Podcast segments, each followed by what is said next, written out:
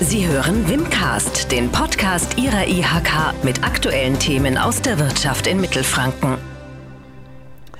Der Lockdown durch das Coronavirus hat die Unternehmen schwer getroffen. Inzwischen ziehen die Geschäfte in vielen Branchen wieder an. Aber auf Dauer kann die wirtschaftliche Erholung nur gelingen, wenn wir das Infektionsgeschehen in den Griff bekommen. Heute ist Montag, der 10. August. Ich bin Kurt Hesse und grüße Sie aus dem Haus der Wirtschaft am Nürnberger Hauptmarkt. Schön, dass Sie zuhören. Unser Thema Infektionsschutz. Wie halten wir das Virus in Schach und die Wirtschaft am Laufen? Dazu spreche ich jetzt an Ihrem Nürnberger Dienstsitz mit Melanie Hummel, der Ministerin für Gesundheit und Pflege des Freistaats Bayern. Frau Staatsministerin, Sie kommen gerade aus der Sondersitzung des Kabinetts. Wie sieht denn die aktuelle Lage beim Pandemiegeschehen in Bayern aus? Das Pandemiegeschehen ähm, gerade hier in Bayern ähm, ist äh, momentan durchaus stabil, aber wir müssen weiterhin vorsichtig bleiben, weil wir doch merken, dass um uns herum die Zahlen steigen, nicht nur weltweit, sondern auch im Bundesgebiet. Ähm, und gleichzeitig haben wir auch, wenn ich an den Hotspot in Niederbayern denke, wo dann unsere Zahlen auch ähm, sehr nach oben geschnellt sind, weil eben in zwei Betrieben dort sehr, sehr viel auch ähm, positiv getestet wurden. Ähm, ansonsten ansonsten merkt man eben, wenn man so die Zahlen von März, April sich anschaut und jetzt, ähm, dass es damals schon sehr rasant gestiegen ist, ähm, dass wir dann wirklich ähm, nach dem Lockdown und nach den Ausgangsbeschränkungen wirklich die Zahlen sehr nach unten gegangen sind und jetzt so ein bisschen langsam wieder ansteigen. Also das heißt, wir müssen weiter vorsichtig sein und im Moment ist es ja so, Ferienzeit. Was ist das Wichtigste, was man jetzt bei der Ferienzeit äh, tun muss? Was hat da Prio 1 zur Eindämmung? Ähm, in meinen Augen ist es wichtig, dass wir weiterhin vorsichtig und umsichtig bleiben. Das heißt, ähm, im Grunde genommen nicht leichtsinnig werden. Ähm, das heißt eben auch, wenn man sich mit Freunden trifft, dran denken, dass man sich jetzt nicht in die Arme fällt und äh, sonstige Dinge, sondern dass leider weiterhin Abstand notwendig ist, möglichst diese eineinhalb Meter, wo es nicht möglich ist, Mund-Nasen-Bedeckung tragen, aber dass man das einfach weiter mit im Kopf und im Blick hat. wir haben das jetzt in vielen Bereichen äh, gelernt, Hand und äh, dass man beim Einkaufen und so weiter das benötigt. Ähm, aber ich merke so in dem Freizeitverhalten, ähm, dass da einfach eine gewisse Sorglosigkeit inzwischen schon wieder an den Tag gelegt wird ähm, und wir die Bilder, die wir aus Italien noch kennen, von den Intensivstationen, schon wieder etwas in Vergessenheit geraten. Ähm, aber es gilt auch jetzt, wenn wir diese stabilen Zahlen weiter haben wollen, vorsichtig zu sein. Und wenn man in den Urlaub fährt, muss man sich schon genau überlegen, wohin und auch wie ich mich dort vor Ort verhalte, weil anderes Land heißt nicht gleich, dass dort keine Gefahr mehr ist. Und wenn man wieder zurückkommt, ähm, dann wird man an der Grenze ja aufgefordert, sich testen zu lassen. Wie ist diese bayerische Teststrategie? Es ist für uns ganz wichtig, dass wir bei dieser ähm, Teststrategie im Grunde genommen ähm, verschiedene Bausteine haben, dass wir zum einen seit 1. Juli man sich äh, bei seinem Hausarzt, man sollte vorher anrufen, ob derjenige mit teilnimmt an der Teststrategie, dass man sich dort testen lassen kann, auch ohne Symptome, dass man gleichzeitig aber auch, wenn man aus dem, ähm, ja, aus dem Ausland zurückkommt oder ähm, an der Grenze ist, dass man hier dann ähm, sich testen lassen kann. Und zwar bieten wir das an drei Grenzübergängen, an den Rastanlagen, ähm, an der A3, an der A9, an der A8 an, am Hauptbahnhof in München und in Nürnberg und am Flughafen in München, Nürnberg und Memmingen, ähm, dass hier diese Möglichkeit besteht. Pflichttest gibt es für Reiserückkehrer aus ähm, Risikogebieten. Hier bitte immer beim Robert-Koch-Institut mal auf die Homepage schauen, welches Land ist denn gerade Risikogebiet, weil das verändert sich. Neues Bulgarien-Teile dazugekommen und ähm, deswegen ähm, das ist notwendig. Und bei diesen Pflichttests, ähm, wenn man eben nicht den Test macht, muss man laut Quarantäneverordnung 14 Tage in Quarantäne gehen und sich beim Gesundheitsamt melden. Mhm. Also das darf ich einfach nochmal in Erinnerung rufen, weil das der eine oder andere vielleicht auch noch nicht mitbekommen hat. Wie ist es denn mit der Corona-Warn-App? Die ist ja mittlerweile 17 Millionen Mal heruntergeladen worden. Ist das mehr eine Beruhigungspille oder ein wirksames Mittel? Also ich finde Warn-App ähm, schon richtig gut äh, mit all den ja, Startschwierigkeiten, die vielleicht auch da sind. Ähm, aber wenn man sich überlegt, ähm, wir, wenn, wenn wir in die Gaststätte gehen, ist es so, dass wir im Moment den Namen und eine Erreichbarkeit hinterlegen. Wenn ich beim Friseur bin oder ähm, ist es ähnlich. aber ich bin ganz, ganz oft ja auch unterwegs und weiß nicht, wer jetzt im Zugabteil mit mir sitzt. Ich weiß nicht, wer jetzt im Bus ähm, mit mir gerade zusammensitzt. Und wenn dann diese App sozusagen äh, ähm, Warnung gibt, du warst da mit jemandem beieinander gewesen, der jetzt positiv getestet wurde, ähm, lass lieber auch einen Test machen, ist das natürlich sehr sinnvoll. Also wir versuchen schon mit diesem, dass wir bei der Gastronomie uns die Adressen geben lassen. Dadurch, wenn jemand positiv sein könnte, ähm, kann man das sozusagen den, den Gästen, die zum selben Zeitpunkt in der Gaststätte waren, dann hinterher mitteilen aber im Bus und Bahn und bei diesen Zufallsbegegnungen eben bisher nicht. Und da hilft diese Warn-App. Und deswegen halte ich sie für sehr sinnvoll. Ich habe sie mir auch selber runtergeladen, ähm, schaue auch ähm, immer wieder drauf. Ähm, aber es ist sicherlich ein Baustein, das muss man so deutlich sagen. Es ist ein Baustein. Nur die Corona-Warn-App, wenn ich habe, reicht natürlich nicht aus und entbindet mich nicht davon, dass ich trotzdem weiter vorsichtig bin.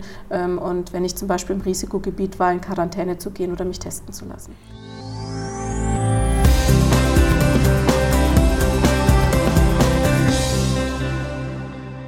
So das Schwert, mit dem Sie unterwegs sind äh, bei der Pandemiebekämpfung, äh, sind ja die Infektionsschutzmaßnahmenverordnungen. Sechs Stück davon haben Sie mittlerweile erlassen. Ist die siebte gerade in Arbeit? Ja, es ist immer ein, ein laufender Prozess, ähm, das muss man schon sagen. Und ähm, wir haben ja am Anfang, eben wie es die Ausgangsbeschränkungen gab und so weiter, ähm, das waren ja so die ersten Verordnungen. Ähm, und dann waren ja die weiteren, sind ja eher immer, wo wir sagen, dass wir wieder mehr Schritte zur Normalität gehen wollen. Ähm, und im Grunde genommen muss man ehrlicherweise sagen, ähm, dass dieses Schließen, diese Ausgangsbeschränkung schon ja schwierig waren, weil das natürlich nicht einfach ist. Ähm, auch innerhalb der eigenen Familie hat man ja erleben dürfen, wie es dann ähm, ist, wenn die Kinder eben nicht in Schule und Kindergarten können. Die Großeltern sollen auch nicht genutzt werden ähm, und so weiter, was das für Herausforderungen in den Familien auch gewesen sind. Ähm, oder dass man dann eben nicht mal einfach ähm, äh, was weiß ich, mit dem Mora äh, Motorrad eine Spritztour machen kann, weil es ist ja nicht unbedingt notwendig, ähm, sondern einkaufen ja und was da alles für Einschränkungen da gewesen sind.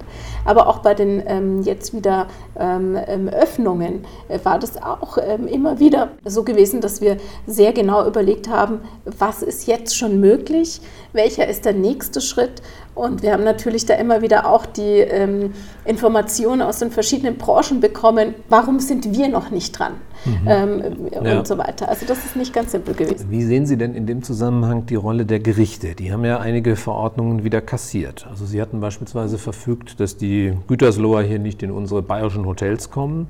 Und der Bayerische Verwaltungsgerichtshof hat äh, dieses Beherbergungsverbot für Touristen, wie das offiziell heißt, ähm, dann gekippt. Sind Sie da eher sauer auf die Richter oder ähm, auf die eigenen Hausjuristen? Nein, man muss immer genau gucken, woran liegt es denn. Also zum einen muss man sagen, dass viele Gerichte uns auch bestätigt haben. Äh, wenn man sich so ähm, mal die Urteile ähm, anschaut, wo, wo gab es Dinge, wo man gesagt hat, man muss wieder was verändern oder ist aufgehoben worden und was ist auch bestätigt worden, dann muss man eben sagen, die Mehrheit ist wirklich auch gehalten und bestätigt worden.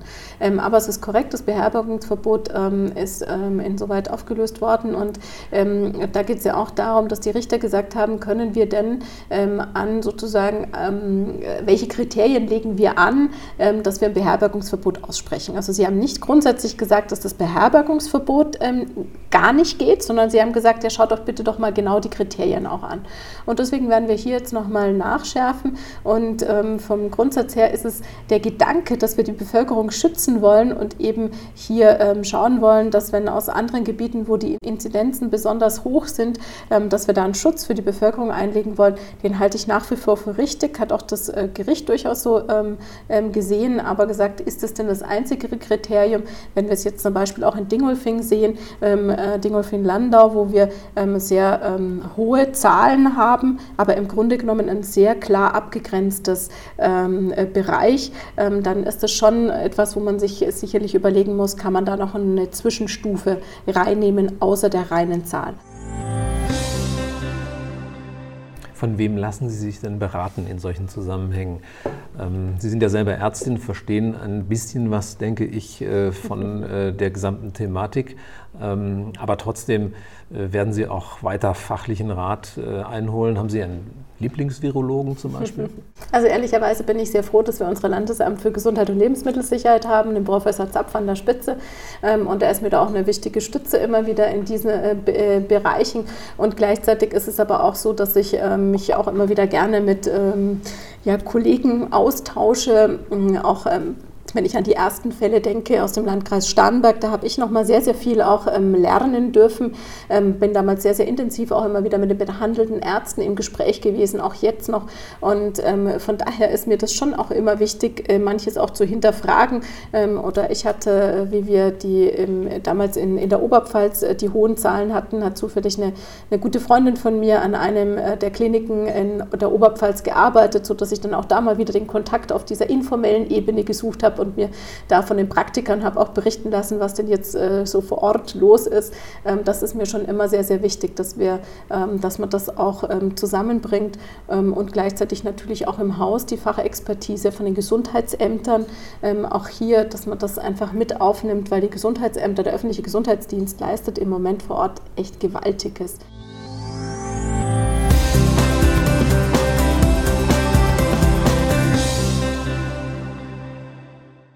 Sie haben ja vieles äh, verboten, eingeschränkt. Sie überwachen vieles. Äh, einiges ist geschlossen worden.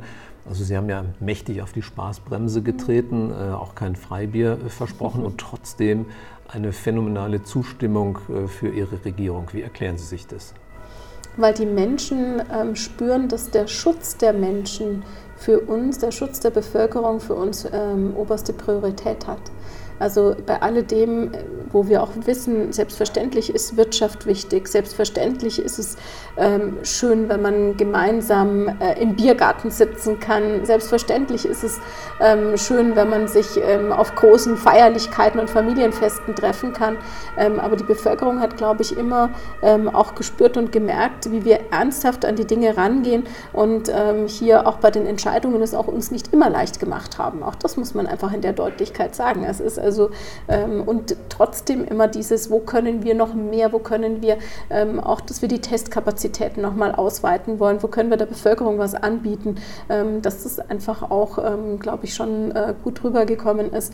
Ähm, und gleichzeitig ist es aber auch eine, eine, eine, Aufgabe, die bleibt. Also das ist jetzt, da darf man sich auch nicht ausruhen, sagt dem Motto, oh passt, ähm, äh, gehen wir zum nächsten Thema. Nein, die Pandemie bleibt uns im Moment. Okay, also das heißt im Rückspiegel alles richtig gemacht, aber durch die Frontscheibe geschaut anschaut, äh, wie sieht es da aus? Werden wir wieder zu einer Normalität äh, zurückkehren? Wie wird die dann aussehen? Wann wird es sein?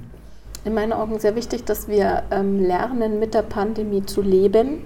Weil im Moment gibt es noch keinen Impfschutz, kein äh, Medikament, so durchschlagend ist, dass man sagt, oh, passt.